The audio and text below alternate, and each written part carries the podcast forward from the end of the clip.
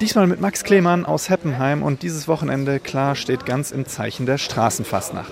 Deswegen bin ich hier bei den Wagenbauern vom großen Fastnachtsumzug in Heppenheim.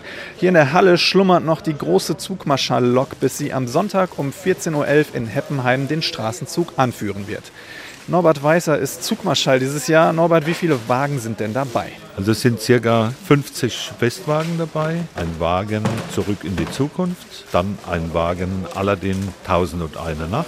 Ja, wir schauen jetzt einfach mal, wer hier am Sonntag alles mitmacht, welche Wagen da unterwegs sein werden. Als Hasen verkleidet die Loge Wagen Rebels. Dann haben wir einige Gucke-Musikbands, unter anderem die Dunnersberger Wildsau-Fetzer, die Benzemer Rab die Galle, ja, und jetzt gehe ich mal zu Sarah Koop. Die sortiert hier gerade all die Süßigkeiten, die auf die Wagen mitkommen am Sonntag. Sarah, was wird denn ihr so alles runtergeworfen? Wir haben Popcorn, wir haben Schokoladentaler. Das ist alles für unsere Zuschauer. Die Flips, das wird alles von den Wagen runtergeworfen.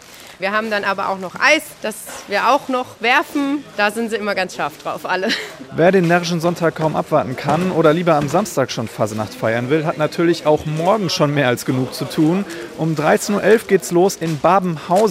Da geht's nach dem Fastnachtsumzug sogar noch in die Bummelgast zur zweiten Babenhäuser Gassenfastnacht mit ordentlich viel Stimmung und Musik bis spät in den Abend hinein. Aus Heppenheim Max Klemann.